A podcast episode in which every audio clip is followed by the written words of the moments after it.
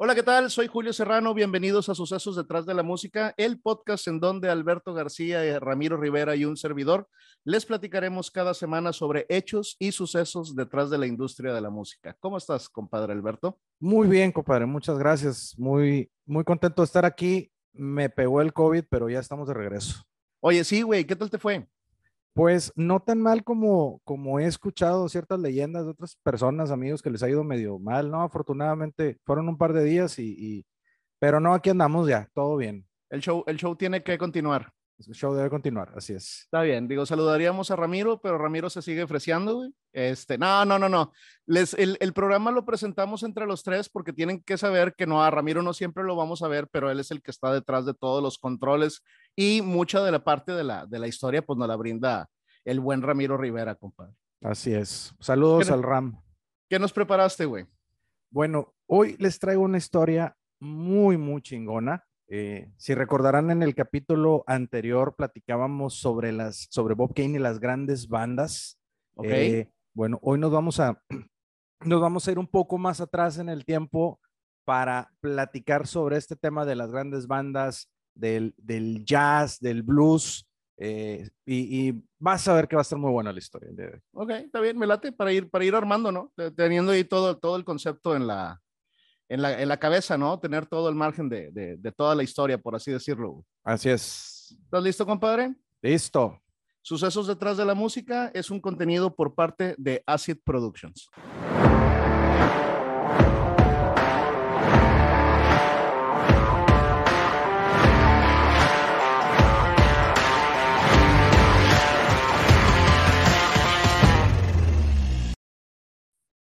Bienvenidos a Sucesos detrás de la música, compadre Julio. Si el, si el episodio anterior te gustó, este te va a encantar, cabrón. Vamos a ver, cabrón. Échale. Si crees que los tiempos actuales son complicados, imagínate vivir en los cortos 1900, pero además ser pobre y para agregarle dificultad al videojuego, ser afroamericano. el, el, día de hoy les voy a contar la historia detrás de la música, de lo que es para mí una de las más grandes influencias en la música, pero sobre todo un gran sobreviviente de su época.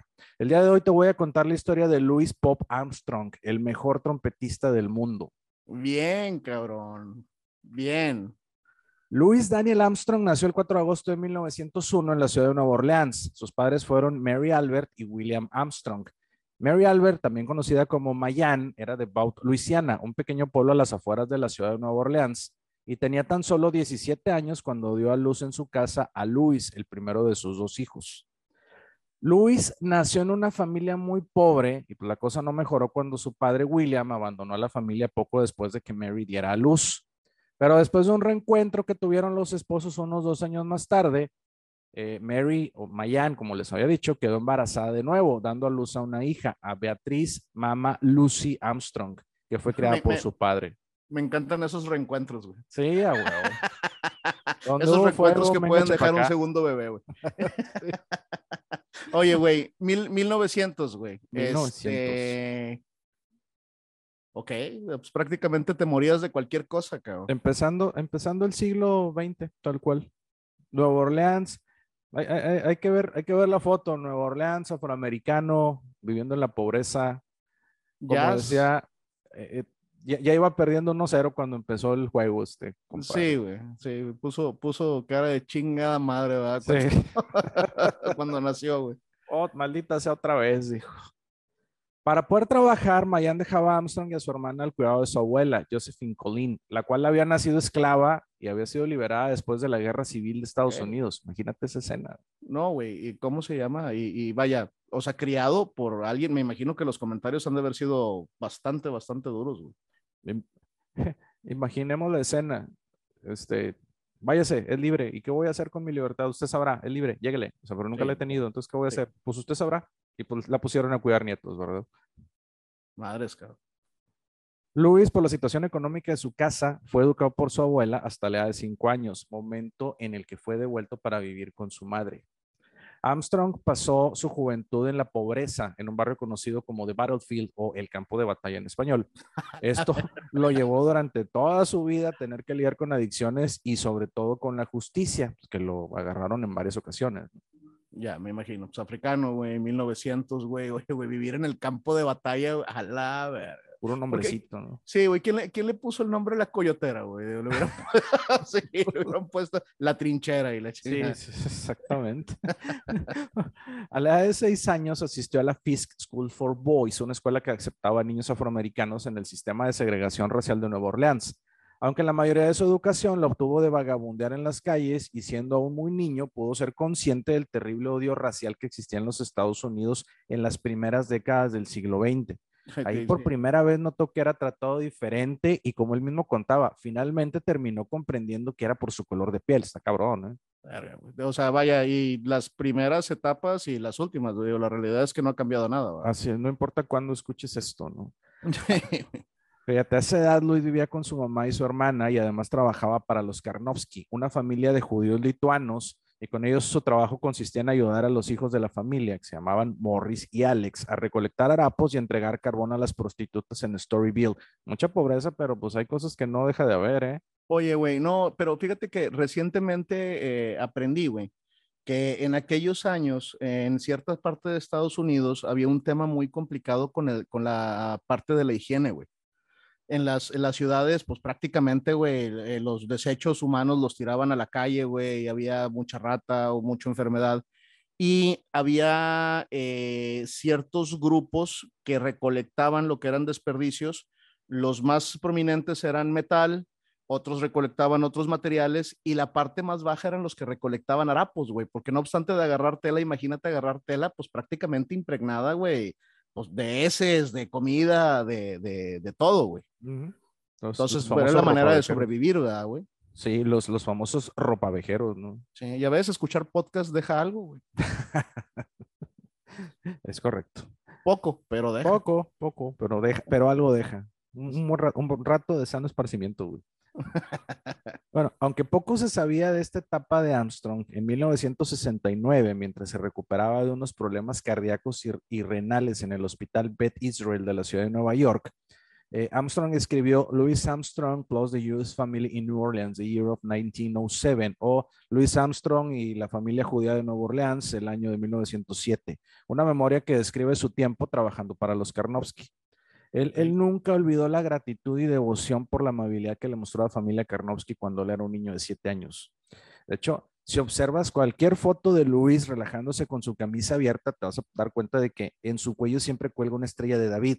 Es una expresión de agradecimiento para la familia. Ok, pero él, nunca se volvió judío. Él nunca se hizo judío, no. Ya, o sea, era, un tema así como que de, agradecimiento con la, con la familia. Qué chingón. Lo que Armstrong siempre admiró de la familia es que eran muy trabajadores y siempre se mantuvieron unidos frente a la opresión. No hay que olvidar que todos eran pobres, utilizaban letrinas y en las calles radicaba su riqueza, como lo dijo el mismo Armstrong tiempo después. Y cito, yo vengo del lado duro, de una situación difícil, lo mismo que muchas de las personas, pero siempre trato de ayudar a los demás si existe la posibilidad. De ellos aprendí a vivir una vida verdadera y con determinación. Bien, cabrón. Ah, verdaderamente Luis venía desde abajo. Una vez cuando salió a trabajar con los hijos de los Karnowski, iba pasando por una tienda de empeño y vio en el escaparate una corneta B-Trap. Costaba cinco dólares, que bien pudieron haber significado un millón, o sea, era dinero que no tenía. Pero Morris le adelantó dos dólares a Luis y este se fue ahorrando de 50 centavos cada semana hasta que logró juntar el dinero para adquirir la corneta. Oye, güey, ahora, de 5 dólares en aquel entonces, compadre, o sea, era, era caro, era un sueldo, güey? Era, sí, pues yo creo que comía bien una familia de, de, de este, de cuatro. Sí, de hecho, de hecho hay, hay boxeadores que por pelea era, sus sueldos eran parecidos a eso, ¿verdad? Güey? Sí, y, este, y, y, una, y una trompeta, una corneta de, pues de 5 dólares debe haber sido, como, como te digo, un muy buen instrumento, por eso costaba lo que costaba y pues era, eran pobres, era dinero que no, que no tenía. Sí, que no tenías. Y, sí me lo imagino, ¿no? Habiendo tanto jazz en la parte de, de New Orleans, güey, a la vez así como que, yo quiero, ¿no? Uh, vaya.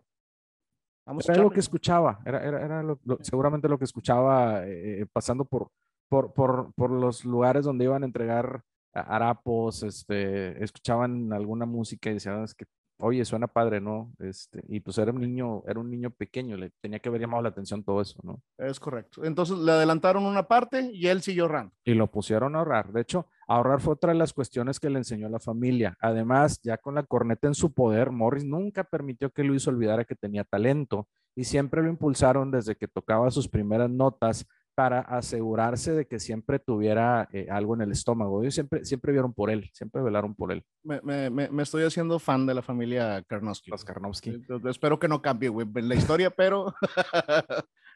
este, pa pasa... Spoiler, ya llegaremos pasa, algo como, pasa algo como, como Kane, pero ahorita eh, en un momento más lo platicamos. Era, era, era, muy común que Armstrong cenara con ellos. Afortunadamente le había gustado la comida que preparaba la familia desde la primera vez que la probó. En palabras de Armstrong le dijeron lo siguiente, y cito, has trabajado muy bien, Luis. Bien te pudieras sentar a cenar con nosotros. Estás cansado y cuando llegues a tu casa ya será muy tarde para la cena. Entonces, siempre, siempre vieron por él. Qué bonito. sí, Luis, Luis trabajó para ellos hasta sus 12 años, pero pues había vuelto muy grande para el trabajo. Y de la familia, pues sabemos por el mismo Luis que les fue muy bien. Entraron en negocios más grandes, invirtieron sus ganancias ahorradas e hicieron crecer sus negocios. Ok, cuenta con madre los 1900, güey. De, no, ya estás muy grande para trabajar, ya tienes 12. Ya tienes 12. Ya estás listo para la guerra.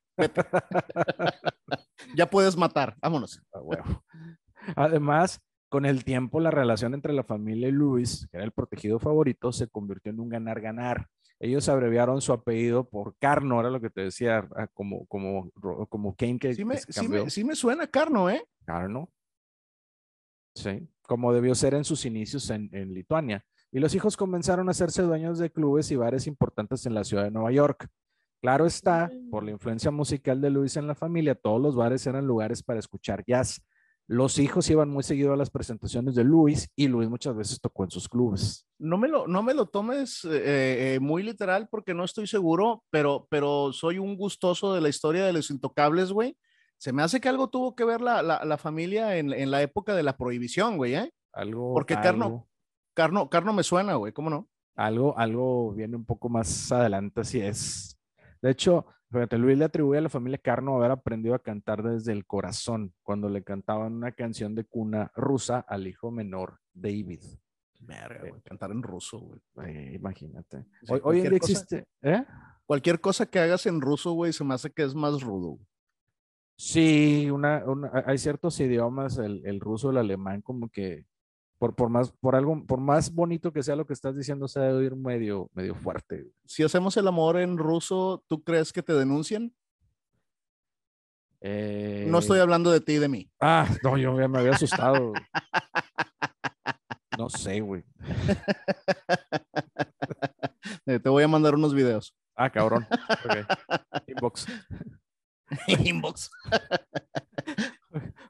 Hoy, en día existe en New Orleans una organización sin fines de lucro llamada The Karnowski Project, que se encarga de proporcionar instrumentos musicales a niños sin, sin posibilidades económicas. Ah, qué chingón, güey. Sí, sí. Cuando Luis tenía 11 años, abandonó la escuela. Él y su madre se, era muy grande para, para, para trabajar y, era, o sea, ya no pudo continuar la escuela, güey, chateza, güey. Él y su madre se mudaron a una casa de una sola habitación en Lost Street. Y ahí Armstrong se unió a un cuarteto de niños que cantaban por dinero en las calles pero también se metió en algunos problemas. Por ejemplo, tomó el arma de su padrastro sin permiso, pues, se aventó un disparo al aire y fue arrestado el 31 de diciembre de 1912. Pasó la noche en el Tribunal de Menores de New Orleans y luego fue sentenciado al día siguiente a detención en el hogar de Colored Wife, eh, donde ya había sido enviado en varias ocasiones por delitos menores. Ahí en ese lugar la vida era, por describirla de manera amable, espartana no tenían colchones, la comida por lo general consistía en pan y melaza. Y el capitán Joseph Jones era quien dirigía el hogar y lo hacía como un campo militar y utilizaba castigos corporales. Mira, muy parecido a su vida diaria. sí. No más que encerrado. Sí, no más que encerrado. Y sin familia Karnowski. Y sin Karnowski, sin comida rica, era puro pan. Vámonos.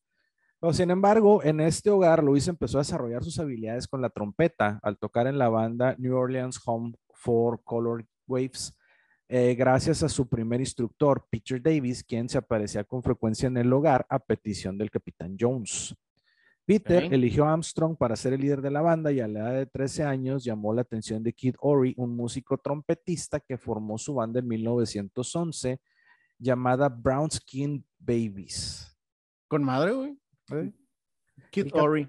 Kid Ory. O sea, que que dio un, dio un disparo de suerte. Fue un, un tiro de suerte. Sí, un tiro de suerte. Sí. El 14 de junio de 1914, Armstrong quedó bajo la custodia de su padrastro por unos meses, viviendo con su madrina, eh, su madrastra y dos hermanastros. Pero al poco tiempo regresó a casa con su madre en el Battlefield, donde compartía la misma cama con ella y su hermana. ¿Te imaginas, güey? Eh, no, sí, un pinche pedo a gusto te puedes tirar, güey. no, correcto. Luis encontró trabajo como músico en un salón de baile propiedad de Henry Ponce, eh, que tenía conexiones con el crimen organizado, lo que mencionabas hace, hace un momento. Sí, Ponce, Ponce también me suena. Sí, ahí digo, no Armstrong, dime, dime. No, no, no- soy muy fan de nada en mi vida, güey. Pero hay, hay ciertas cosas que me gustan mucho, güey, y, y los intocables, es la, la parte de los intocables, la parte de la prohibición es algo, entonces más o menos me, me, me suena, güey. Muy bien. Bueno, ahí Armstrong conocería al baterista de 6 pies de altura, como un 82 aproximadamente, eh, Black Benny, quien se convirtió en su guía y guardaespaldas. Ya, al- ya a la edad de 15 años fue proxeneta de una prostituta llamada Nusti. No, no, espérame. güey. Esa no la viste venir, cabrón. Bueno, y eso no es lo peor, ¿eh? Te voy, te voy a platicar que la relación fracasó, ya que la prostituta apuñaló a Armstrong en el hombro y la madre de Luis, pues casi la estranguló hasta que la mató. Digo, pues Oye. ya sabes, es muy de Oye. pobres que te apuñale tu prostituta, cabrón. Oye, güey, estamos en el Battlefield, ¿verdad, güey? Ese tipo de cosas se valen. Es más, yo creo que debe de estar presupuestado, güey, que un día te va a apuñalar tu prostituta. Sí, es correcto. pues. ¿Qué pasó? Lo apuñaló una prostituta y casi la, casi la ahogan. Ah, ya tranquilo en el barrio. Oye, güey, estabas platicando, el- o sea, el vato levantaba trapos, güey. Este, ¿cómo se llama? Lo meten al bote. Sale y me empiezas a platicar, güey, de, que- de que el güey había conseguido trabajo como músico. Y en mi mente estaba así como que, ah, mira, ya está saliendo. Proxeneta. Regenerar. Puedes, puedes sacar a- al, al compa de Battlefield, pero nunca vas a sacar a Battlefield del compa. güey. Sí, güey. En esos tiempos, tratando de estudiar administración de envíos y trabajando entregando carbol en, Stor- en Storyville, Armstrong pudo escuchar muchas bandas de jazz en clubes y burdeles.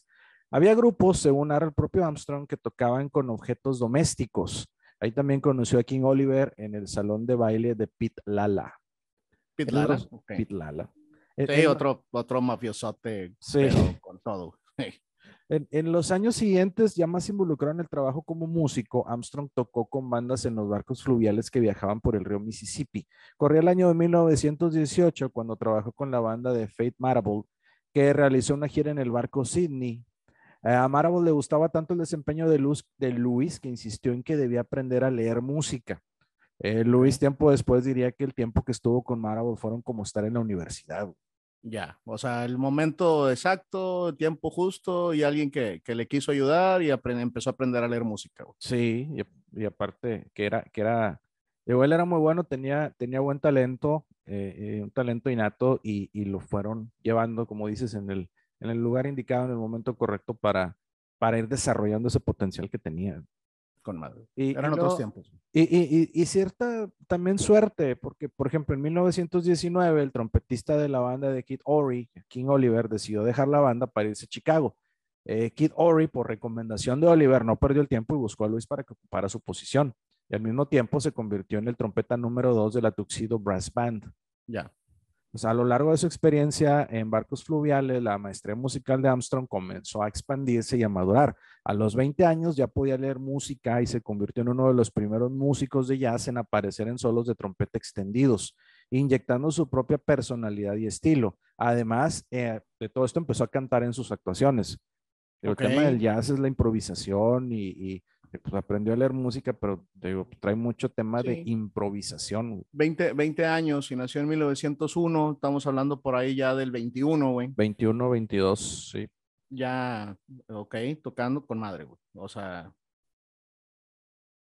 Luego, en 1922, eh, comenzó su éxodo y se mudó a Chicago por invitación de King Oliver, tocando la segunda trompeta en la Creole Jazz Band en el Lincoln Garden.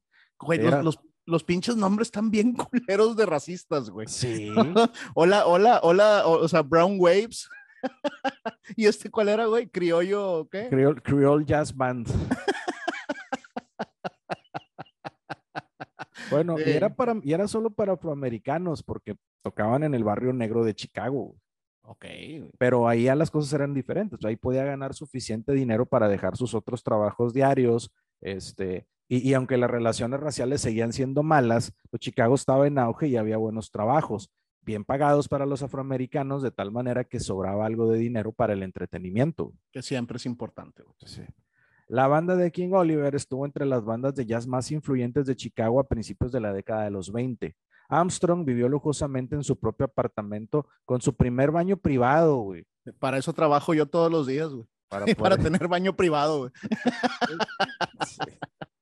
Oye, de dormir en la misma cama, güey, con la mamá en un- y la hermana en un solo cuarto, güey, a tener tu baño privado, güey, digo, al Sí. chile, cambiazo. Es de, de usar letrinas comunitarias a un baño sol, para, solo para ti. Ah, Sí. Exactamente. Emocionado como estaba en Chicago, comenzó con su pasatiempo de todo el resto de, de todo el resto de su carrera. Era, fue enviar cartas a sus amigos en New Orleans. También comenzó a ganar reputación, ya que comenzó a ser retado por otros músicos a concursos de corte, que pues son concursos para determinar quién es más diestro en el instrumento. Aquí hablamos de improvisación pura. Ok, así como, como ahora hay las guerras de rap, ¿no? Sí, pero y, en algún, con- y, y en, y en algún momento uno de los peores de la historia, las guerras de baile de los ochentas. güey. sí, ba- ba- bailar, bailar en grupo con, con ropa fosfo. Afortunadamente no llegamos a los 80 todavía, güey. Estábamos en los 20. Garras de trompeta. güey. Sí. Sus primeras grabaciones fueron con las bandas de King Oliver para la compañía Kenneth Records, grabando el 5 y el 6 de abril de 1923. La grabación la hicieron en unas horas en el tren rumbo a Richmond, Indiana, y prácticamente era una grabación acústica. que ¿Grabaron en tren? en, en tren, iban en el tren adentro del vagón. Con eh, era, tenían un equipo muy rudimentario, o sea, prácticamente grababan tocando en vivo, y pues por la grabación les pagaron el equivalente a nada. Los que nos están viendo en YouTube podrán ver el lenguaje universal que utilizó Alberto para nada. Toma, toma tu gra- grabación. te Pago por la grabación. Ahora, la grabación eléctrica no se inventó hasta 1926, ¿eh? Estamos hablando aquí de que 20 esto fue, fue tres años antes. Como dato curioso, Armstrong tocaba tan fuerte que a Oliver le resultaba imposible escucharse en la grabación. Por ello, Luis se tuvo que parar a 15 pies de distancia, algo así como cuatro metros y medio, en una esquina del cuarto de grabación. Así que dale para allá, güey, porque sí estás estás muy cabrón, güey. No me, no me dejas oírme, güey. No me dejas oírme, güey. Sí, aquí, aquí, aquí quisiera hacer una, una pausa para la gente. Verdaderamente aprovechen estos episodios, güey, para buscar un poquito de la música de la gente que les estamos hablando, güey. O sea, King Oliver, las bandas, es, es muy bonito, este, ¿cómo se llama? Poderte centrar en el tipo de música que había en aquel, en aquel entonces, ¿verdad? Sí, exactamente. Las grandes bandas, como mencionábamos. Lil Harding Armstrong, segunda esposa de Louis, era pianista de jazz y ella insistió a Luis para buscar mayores ingresos, además de lo que obtenía con Oliver. Para esto lo impulsó para que desarrollara su propio estilo. Lo animó a tocar música clásica en la iglesia para ampliar sus habilidades. Ella misma lo empujó a vestir de manera más elegante. Todo esto, pues creo que estaremos de acuerdo en que es algo positivo para la carrera de Luis. Sin embargo, lo primero que sucedió fue que Armstrong tuviera problemas con Oliver por la paga y se quedara sin trabajo, sin dinero, con hambre y enfermo. El combo, el combo de la muerte en el 1900. El, el- el- el pobre combo, güey. No, no logré encontrar de qué se había enfermado, pero parece que sí estuvo un tiempo delicado ya que su madre Mary Ann Alfred lo fue a cuidar a Chicago. Ok, ya se puso malito. A pesar de los problemas económicos con Oliver, él y Armstrong se separaron amistosamente en 1924. Poco después, Luis fue invitado a tocar en la ciudad de Nueva York con la Fletcher Henderson Orquesta, considerada la mejor banda afroamericana de la época. Ok. Ahí, ahí. Luis decidió cambiar su instrumento por la trompeta para mezclarse mejor con la banda. Ok. Esta nueva banda le dio mucho prestigio y versatilidad a Armstrong. Su acto consistía en tocar, cantar, pues además tenía la oportunidad de improvisar con el trombón. Tocó en los lugares más destacados de la época. eh, Y este era solo para clientes blancos, ¿eh? O sea, ahí, ahí ya. eh, ya, o sea, era una, una, banda de afroamericanos tocando para clientes blancos. Sí, incluyendo eh, el Roseland Ballroom, eh, ahí con arreglos de Don Redman. Ya. Ese, ese, ¿cómo se llama? Digo, me, me imagino yo eh, que por la época decir que tocabas para un público blanco implicaba que había más dinero de por medio. Sí. Seguramente se, se, podía pagar mejor el, el, el, espectáculo, ¿no? Es correcto. La, la, orquesta de Duke Ellington fue a Roseland para ver las actuaciones de Armstrong. Eh, quizá yo, hoy esto, no, esos nombres no nos dicen mucho, eh, son nombres sobre las orquestas, pero créame, se estaba rozando con la creme de la creme de la sociedad musical. O sea, este güey estaba en el lugar correcto en el momento indicado. No, y, so, y son las bases de la música de hoy, güey. Esa, esa es la parte que tenemos que entender y yo creo que esa es la importancia de este episodio, ¿verdad? Es darnos un poquito de las bases para que sepan de dónde viene todo lo que hay ahorita, güey. Porque hasta el estilo más random que se separe de las grandes bandas, de ahí viene, güey. Sí, en sonidos, en beats, en tiempos, en todo, cabrón. Sí, sí, sí, sí, es el, el padre de la música. Tal cual. Eh, bueno, fíjate, durante este tiempo, además, Luis grabó con los William eh, Blue Five, eh, con Cindy Beckett y las cantantes de blues Alberta Hunter, eh, Ma Rainey y Bessie Smith. Luego, como que a Lil no le parecían mucho sus, nuevos compañías, sus nuevas compañías y lo hizo regresar a Chicago, donde para disgusto de Armstrong ella generó la publicidad calificándolo como el trompetista más grande del mundo. Claro, pues lo que quería Lil era más lana. Güey. Sí, sí, sí, sí. Digo, ahorita que platicabas de la esposa, sí sonaba la típica esposa que te, que te impulsa, pero porque quiero billete, ¿verdad? Sí. O sea, crece, pero para, porque quiero más. Exacto. Durante un tiempo fue miembro de la Lil Harding Armstrong Band, o sea, pues trabajando para su esposa, güey. bueno, mira, I feel you, bro. Luego, mientras formaba Louis Armstrong and His Hot Five y grabó los éxitos Potato Head Blues y Moguls, eh, que era un término de largo para referirse a la marihuana. Digo, porque pues oye, no encuentro otra forma de ser un negro trompetista triunfando en los años 20, pues si no andas hasta la madre de hierba, güey. es para el dolor. Eh, eh, estaba prescrita, güey. Su pobreza crónica, güey. Oye, ¿es, es, es Muggles? ¿Se escribe así como, como lo utilizan en la película de Harry Potter? De Harry Potter Muggles, ajá. Sí, así es. Es para marihuanos. Mari, mari... Va, va, a cambiar el concepto ahora que vean la, Mari la. Sí. La banda estaba compuesta por, por Kid Ory, el que tocaba el trombón, eh, okay. Johnny Dodds, el clarinete, Johnny Sear, el banjo, Lil Armstrong, el piano, y durante un periodo de 12 meses, a partir de noviembre de 1925, este grupo grabó 24 discos. ¡Ay, güey! Se mamaron, güey, dos, dos, por mes prácticamente. ¡Ay, cabrón, güey! O sea, pero, y, y pues, va, la, la, creatividad y todo para hacerlo, cabrón. Sí, sí, sí. Pues, estás hablando de, de, prácticamente dos discos por mes, güey. Échate ese. Ah, chingada, güey. Está cabrón, güey. De estos discos salieron grandes éxitos, por ejemplo, Strutting with Some Barbecue, eh, Cornet Chop Suey, eh, Horror and Tat, West End Blues, pero además surgió el gran reconocimiento de la escena por el desarrollo musical, sobre todo por la parte de Armstrong. Hoy en día los jóvenes trompetistas todavía atesoran los solos de Armstrong como influencia en su desarrollo con este instrumento. Eso, eso sí lo sé y yo debo de reconocer, güey, que sin ser un gran fan, de repente sí pongo algo de, de Louis Armstrong porque es muy impresionante verlo, verlo tocar, la verdad. Sí, y además aquí Armstrong ya empezó a mostrar eh, una de las cualidades que lo distinguió toda su vida como líder.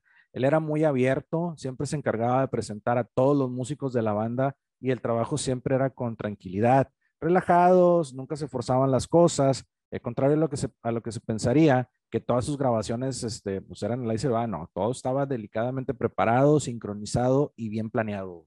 Ya, fíjate que él siempre me dio la impresión de, detrás de la, de la sonrisa que siempre presenta en los, en los videos donde todavía puedes ver, güey, siempre me dio la impresión de que era una persona dura, güey. Sí, pero no. Y, eh, hay, hay, algo de esa gran sonrisa que mencionas, un, un apodo que, que, le vino más adelante. Este, pero bueno, no, no me adelanto, eh, los, los, voy a dejar con la duda un, un, ratito, pero tiene algo que ver con esa sonrisa que mencionas. Ya. Yeah. Eh, también, bueno, esta banda proporcionó música para películas mudas y espectáculos en vivo, incluidas versiones de jazz de música clásica como Madame Butterfly. Eh, esto le dio a Armstrong experiencia con formas de música más larga y con presentaciones ante una gran audiencia, comenzando también a hacer scat, o sea, improvisar jazz vocal usando palabras sin sentido. Eh, te acordarás de oh. Scatman Joe, aquel que... ¿Así, se llama? ¿Scat? Ya, ya, ya, o sea, el y la chingada. Exactamente. Con madre, güey. Entonces, este güey fue precursor en esa madre, güey. Sí, fue uno de los primeros en grabarlo ah, en Heavy Jeeves de 1926. Esta grabación fue tan famosa que los convirtió en la banda de jazz más famosa del mundo. Ahora todos, así blancos, negros, hombres y mujeres, se sentían atraídos por la música de Louis Armstrong cabrón. Oye, güey, este, con madre ponerle música a las películas mudas. Mudas, sí. Sí, sí es un trabajo que me hubiera gustado hacer, ¿verdad? No quisiera vivir en aquella época, ¿verdad? Güey? A mí ponme de la penicilina para acá y jalo.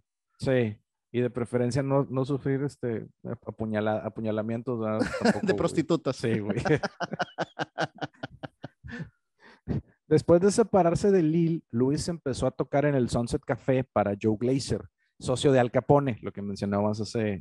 Sí, es que, güey, vaya, eh, vaya, estábamos en, en, en, Nueva York, güey, pero es que es la mera época, güey. Es la mera época, grandes bandas, sí, güey, en algún momento, güey. Sí, sí, exactamente. Entonces, conoció a Glazer. Conoció a Glazer, comenzó a, a, tocar en el Sunset Café, en la Carol Dickerson Orquesta, pero al poco tiempo decidieron cambiarle el nombre a Louis Armstrong and His Stompers. O sea, ya el vato ya se destacaba, cabrón. Ya, ya, ya él era la estrella, güey. Ah, fue en el Sunset Café donde Armstrong acompañó a la cantante Adelaide Hall.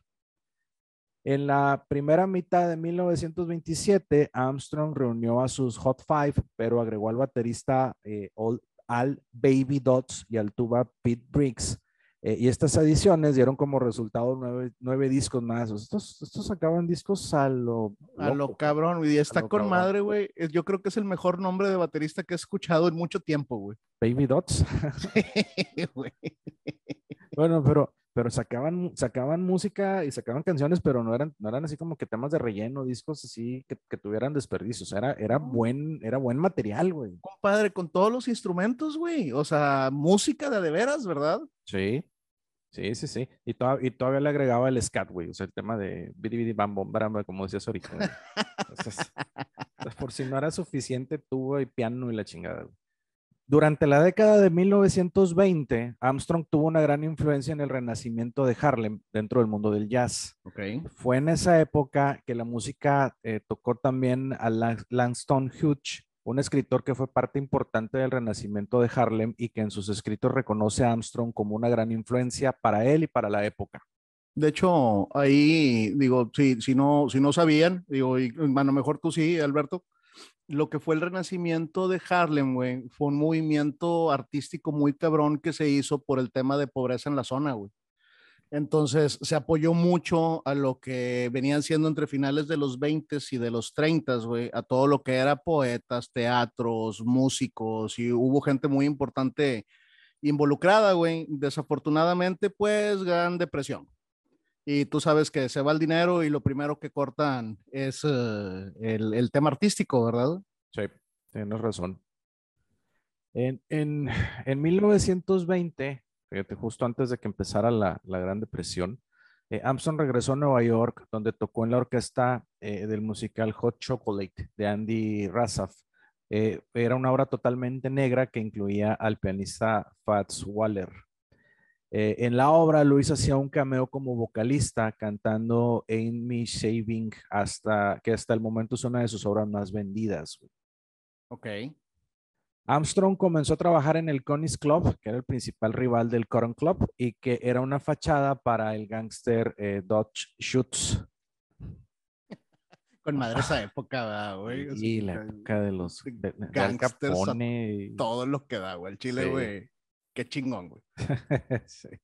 Ah, Armstrong también empezó a ganar reconocimiento como vocalista y a partir de 1931, con la incorporación del micrófono de cinta que tenía una mayor definición, grabó su interpretación de la canción Stardust de Carmichael, convirtiéndola en una de las versiones más exitosas jamás grabadas. Sí, cómo no, si no pueden, si- o sea, si no la han escuchado, güey, es- escúchenla, güey.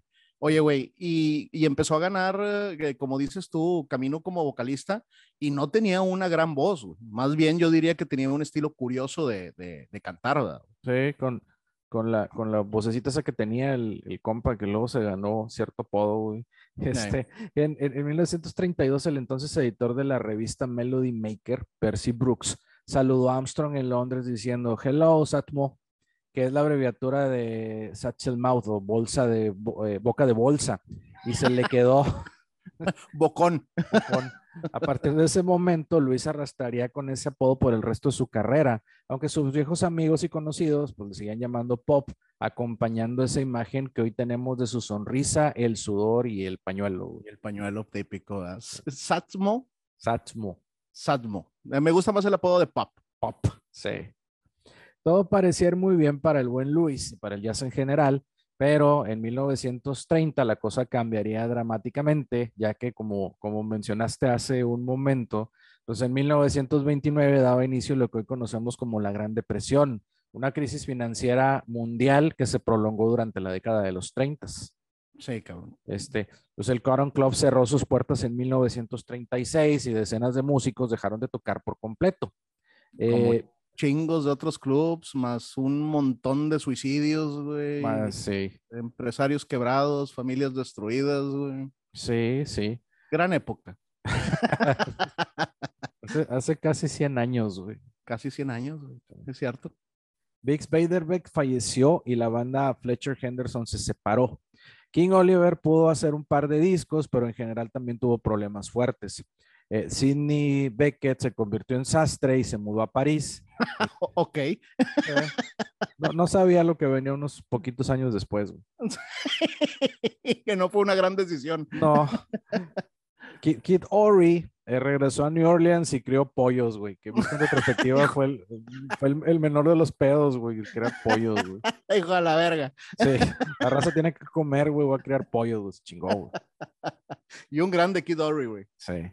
Armstrong, eh, como ya vimos, pues es un sobreviviente y era más escurridizo que una cucaracha rinconera, güey.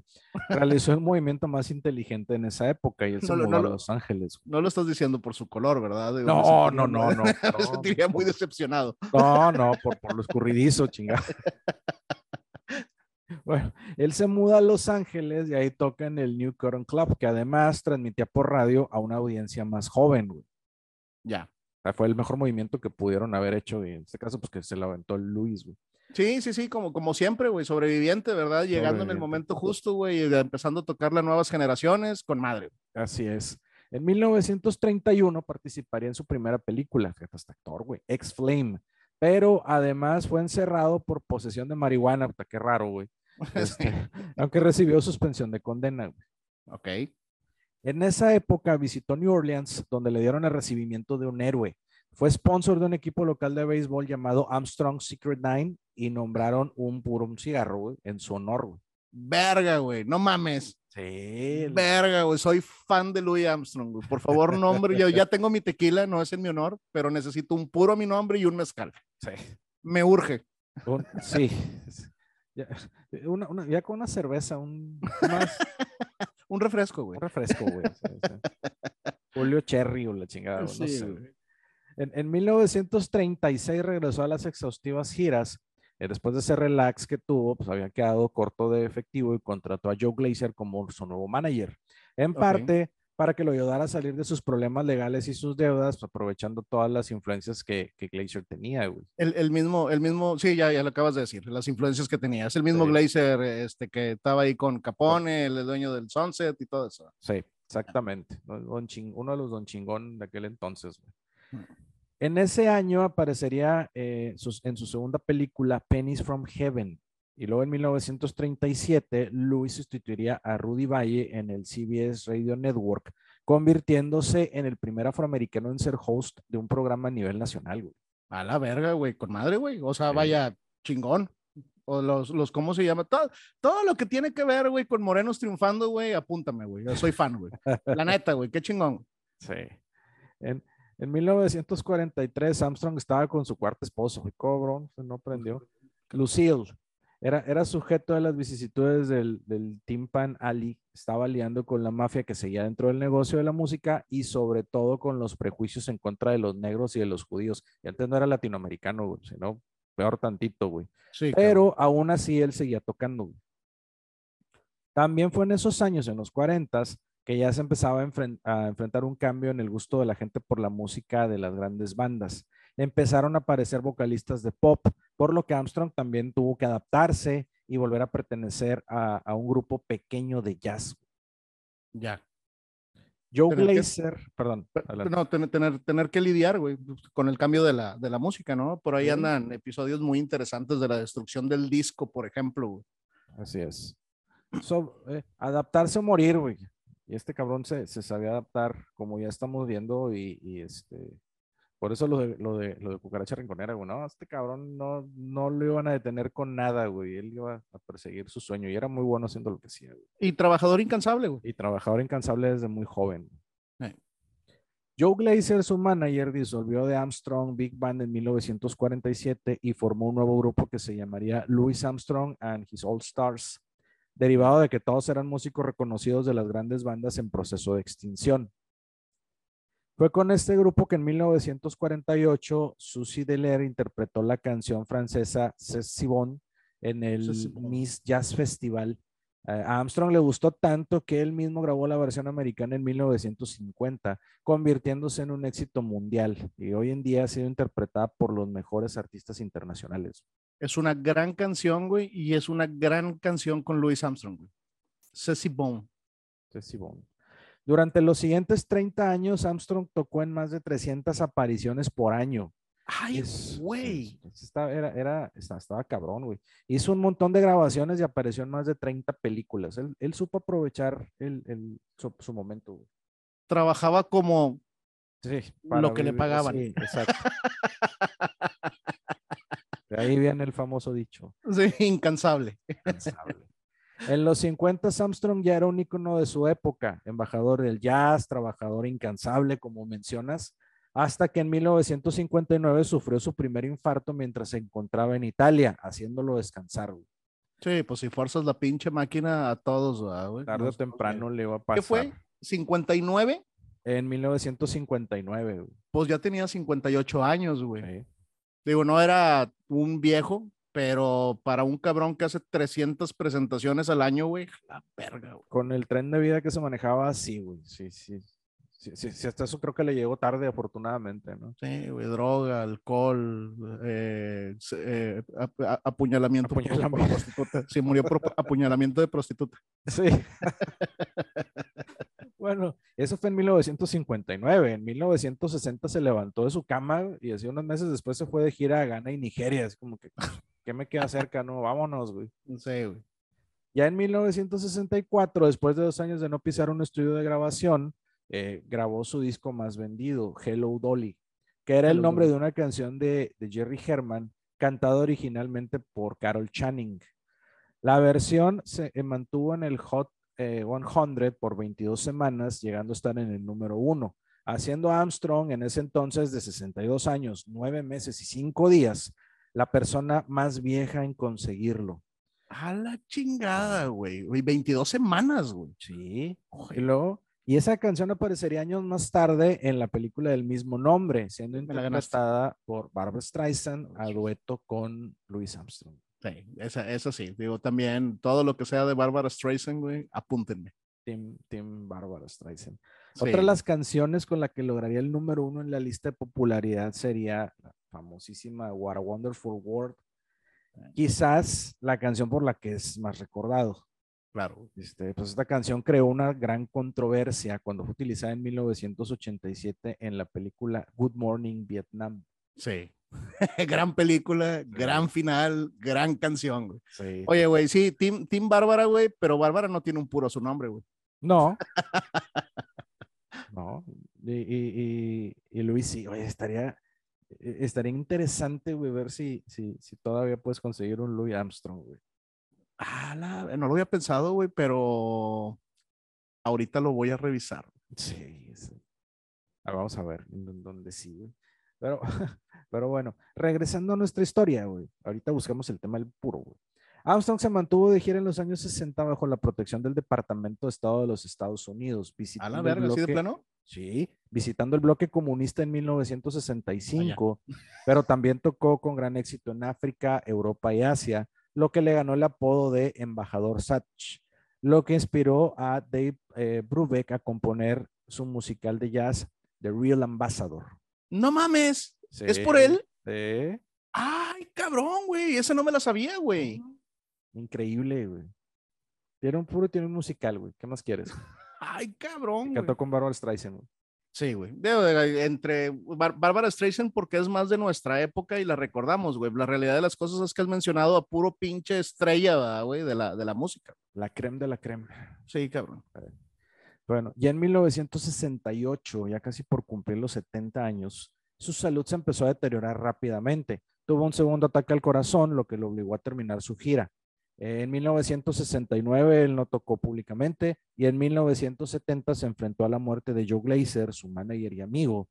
Al siguiente año un médico le dijo que estaba lo suficientemente fuerte para hacer un show en vivo, pero volvió a sufrir otro infarto que de inicio lo obligó a parar otros dos meses. Oye, si los médicos le fallan ahora, güey. Sí, en los setentas, güey. sí, no. No, tú dale, Luis. Estás... ¡Ay! Sí. Iba saliendo el estacionamiento y para atrás los fielders, güey. ¿no? Así es, güey. Como, como el golpe de la muerte en Kill Bill dio tres pasos y a la cama, güey, con infarto. Sí. La última vez que Armstrong grabó un performance con su trompeta fue en 1968 en su álbum Disney Songs of eh, the, Cha- the Satchmo Way, aunque nunca dejó de trabajar. El 6 de julio de 1971, a los 69 años de edad y ya con su salud muy deteriorada, Louis Armstrong su- sufrió un, un infarto agudo al miocardio, el cual le provocaría su muerte. ¿Qué año, güey? 1971, a los 69 Mm. años de edad. 71, güey. Y ahorita, ahorita que mencionabas el, el disco de las canciones de Disney, güey, Sí. no soy un gran fan, pero te lo recomiendo, güey. O sea, lo, lo que sucede es que no son covers per se. Yo creo, yo creo que le hace eh, eh, honor al, al Sadmo, güey. O sea, le, le pone su impronta y no, no es música, no suena música Disney, güey, pero está bien cabrón, güey. O sea, si, si te gusta la, la, mu- la musiquita ya, si te gusta ahí la improvisación, está muy interesante. güey. Hay que Son, la- buscarlo. son las canciones de, de, de Disney, güey Sí. hasta, hasta esa época, ¿verdad? Digo, no va, no va, no va a venir la de, la de ahora de, ay, ¿cómo se Aladdin, llama? güey. Sí, Ala- Ala- Aladín no viene, ni tampoco está la, ¿cómo se llama, güey? La de, la de congelados, ¿cómo se llama? La de, Ah, ay, la, de, no sé. la de Libre Soy, la de Frozen, güey. Esa, güey, no viene, no viene libre soy, ¿verdad, güey? Lástima, hubiera estado interesante, güey. Eh, sus restos descansan en el Fishing Cemetery de la ciudad de Nueva York. Después de su muerte fue posible conocer algunas otras facetas del artista por sus objetos personales y memorabil- memorabilia, mucha de la cual se encuentra en The Louis Armstrong House Museum, ubicado en Corona, en, en- en la calle 107 en Queens, New York. Ok, o sea, tiene su museo, güey. Tiene su museo en Queens. Dentro de sus pertenencias se recolectaron diarios, apuntes, grabaciones inéditas y collage donde Armstrong recortaba pedazos de periódicos y revistas en los cuales podemos ver los intereses y preocupaciones de las, de lo- del artista. Uno de ellos, eh, Luis había guardado un recorte de un periódico europeo que lo comparaba con un simio. No mames. Sí, está, Ay, está qué- qué duro, el racismo, güey. Sí, güey, pero eso, vaya, eso ha sido siempre, güey, pero en aquella época, digo, como que, como que había menos freno, ¿no? Sí, sí, totalmente. Podemos ver por cartas que Luis fue perdiendo con el tiempo esa manera relajada de trabajar que mencionábamos hace, hace rato, convirtiéndose poco a poco en una persona irascible y detallista con su trabajo. También hay que recordar que durante su vida lidió con el abuso del alcohol y la marihuana. De hecho, en una ocasión, en 1953, Armstrong se topó en la pista de un aeropuerto al en ese entonces vicepresidente Richard Nixon, quien admiraba la carrera de Luis. Tomó su maleta, se dirigió a él y se fueron platicando todo el trayecto hasta salir del aeropuerto, haciéndolo pasar sin revisión por la aduana y sin saber que cabrón. había sido cómplice de introducir droga al país en la maleta de Armstrong. No, el presidente Nixon, güey, metió la droga de Louis Armstrong. En, en ese entonces era el vicepresidente, el presidente era, era Eisenhower. Y si bien no la metió él directamente, sí fue cómplice porque pues, le dijo, vente conmigo. Y él, y- él llevaba su maleta y Armstrong llevaba la de él y pues, no hombre, pásale con la, pasa con el Mr. Vice President. Este, y nada más para hacer eh, un recuerdo de, de- de Richard Nixon, güey. Este, él ha sido el único presidente de Estados Unidos que ha renunciado. O sea, después de ser vicepresidente con Eisenhower, se lanzó a la presidencia, la ganó y para su segundo periodo eh, eh, eh, eh, hu- hubo un caso, el famoso caso Watergate, donde eh, las oficinas del Partido Demócrata de Estados Unidos estaban en el edificio que se llamaba Watergate y hubo una, un, un- un, este, espionaje. ¿sí? Sí. Si bien Richard Nixon o su administración directamente no fueron los que espiaron al Partido Demócrata, sí se encargaron de eh, entorpecer las investigaciones. Entonces llegaron al punto en el que eh, los mismos republicanos eh, eh, iban a hacer esto, esto que, que fue muy famoso ahora con, con Trump, el famoso impeachment o, o este, Sí. para hacerlo renunciar, el, ju- el- el juicio político al presidente para que, para que quitarlo. Y él, al darse cuenta de que no iba a tener el apoyo ni de su propio partido, menos de los demócratas, dijo, no, antes de que me juzguen, renuncio. Ya. Entonces él dijo, Es- yo el día de mañana me voy y renunció y se fue.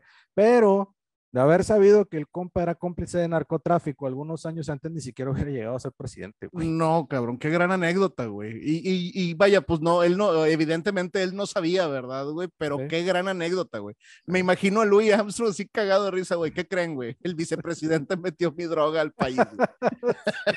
no mames. Pues imagínate, cabrón. No, no, Sí, la güey, historia gran pudo haber sido muy diferente, güey. Pero, pero dijeron, no, déjenlo pasar. No, no, este, no, no lo detengan, güey. Ah, No vamos a revisar a Nixon, ¿verdad? No, no, ni a su amigo menos, güey. Pues no, güey. Tiene, tiene boca de bolsa, güey. No, ni de pedo, güey. dale, Déjalo, güey. Oye, güey, y no soy gran fan de Nixon, güey, pero buen detalle que le haya cargado la maleta, ¿eh? Pues más bien, te digo que, que recogieron sus, sus equipajes. Yo creo que Nixon llevaba su propia maleta, él llevaba la de él, iban caminando y, y, pues pásale por la aduana, ¿verdad? No, no, no buscaron el, en el equipaje de ninguno de los dos, ¿verdad? Si no, ahí se hubieran encontrado con una sorpresita lima limón, güey, ¿para qué quieres?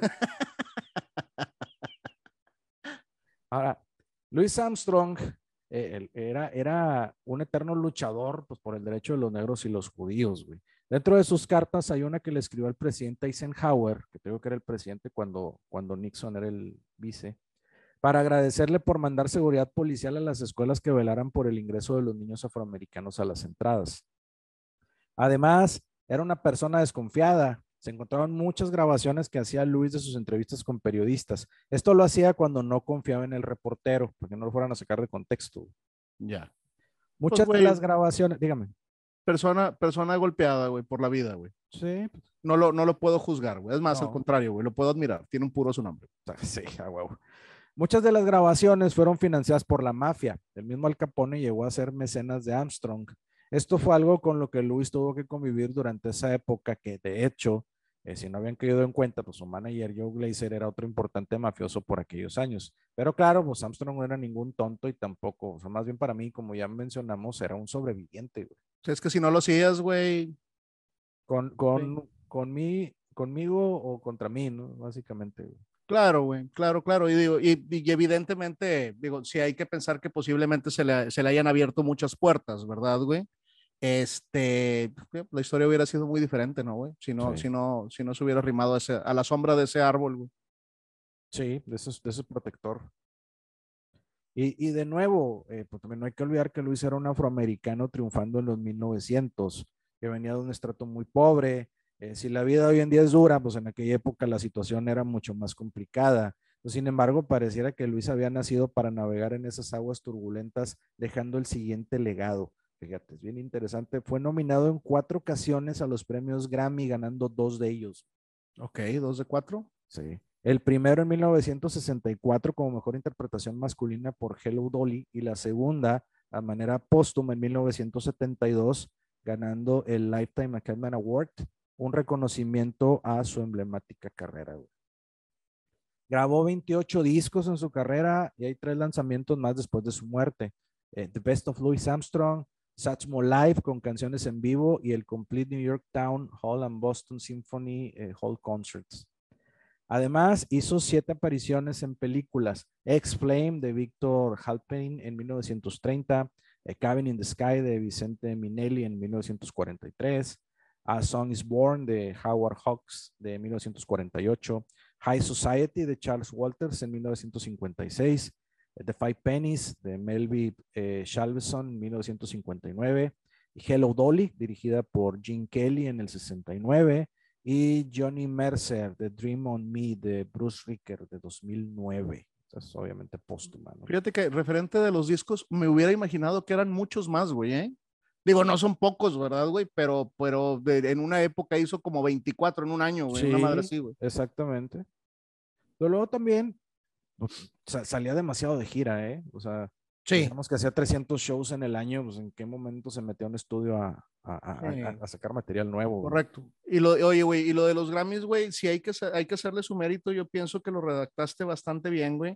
O sea, era, era un afroamericano triunfando en los 1900, ¿verdad, Sí. güey? Digo, no es por ser cabrón, pero muy posiblemente los premios que no se ganó fueron por el color de su piel, ¿verdad, güey? Seguramente, sí, no, no tengo una investigación. No, no tengo pruebas, pero tampoco dudas, güey. Sí, güey. Ha- Habría que ver quién ganó en esos años, güey. Este, para, para ver si, si verdaderamente eran producciones superiores, güey, a las de, a las de Armstrong, güey. Pero no- como dices tú, güey, no me queda duda de que, de que haya afectado, ¿no, güey? Puede ser. Si, si hubo empate, le regalaron el penal al otro, ¿ah? Sí, fue el, el- el voto de calidad, dijo, para el otro lado, güey. A huevo. Y, y, y fíjate, con todo esto, en 1972, a manera póstuma, le dieron su estrella en el Paseo de la Fama de Hollywood. Bien. Sí, pues actor, ¿verdad? Siete, siete películas. Sí. Y pues Siempre- bien, Que siempre, hasta donde yo sé, o por lo menos las dos, tres películas que he visto de Louis, o sea, con Louis Armstrong, él sale haciendo de Louis Armstrong. Sí, O sea, no, no, no era actor, ¿verdad? Salía dirigiendo una banda en algún momento, ¿verdad? sí, exacto. Sí, él, él- Lu- eh, Louis Armstrong como Louis Armstrong, lo dijiste. bien. Exacto. Así es. Pero hay actores hollywoodenses que se interpretan a sí mismos en todas las películas en las que salen. güey. Y así era el cine en aquella época, ¿verdad? Sí. ¿Está con madre? Ahora, digo, su, su área de expertise era, era la música, ¿no? Entonces, Exactamente. Sí, y, y así es- como que guapo para ser actor, tampoco era. ¿verdad? tampoco, no, no. mm, Galán de Hollywood, el, el- el- tipo de galán de Hollywood no lo tenía, güey. Pero, en fin, amigo, esta fue la vida, carrera y muerte de Pops, el mejor trompetista del mundo. güey. Carnal, güey, te supermamaste, güey, ¿eh? Qué gran historia, cabrón. Ah, muy buena para, para, para, para ir agarrando carrera con lo que sigue, güey.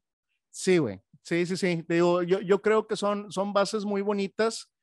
Ayuda a entender un poquito lo, de, lo del tema de, del episodio anterior, güey, de Bob King, ¿ya? que no, eh, no- no hay que olvidar que fue el director de banda más joven en el, en el mundo con sus, ¿qué? 16 años, si no mal 16 recuerdo. años, es correcto. Sí, güey. Este, y, y de repente, güey, si, si no estás y escuchas el término grandes bandas, güey, eh, como que, güey, ¿qué es eso, güey? Y yo creo que elegiste a un gran, gran representante de las, de las grandes bandas, güey. De las grandes Grande, grande bandas. Louis Armstrong, güey. Este, no, fan, fan de Louis, güey. Este, bueno, tengo toda una semana para escuchar algunos, algunos disquitos, güey. Por ahí a lo mejor te encuentras alguna película también. Sí, güey. Este, carnal, eh, tus redes, güey, ¿dónde te podemos encontrar? Eh, me encuentran en arroba soy en Twitter. Yo soy Julio Serrano 360 en Instagram y ya estamos próximos a lanzar lo que vienen siendo las páginas de sucesos detrás de la música. Recuerden dejar su pulgar arriba, denos like, nos ayuda mucho a, crecer para seguir trayendo eh, lo que viene siendo crecimiento orgánico, que se empiece a difundir la, la historia y los sucesos detrás de la música. Y compadre, si no tienes nada más, nos vemos a la próxima. Vámonos.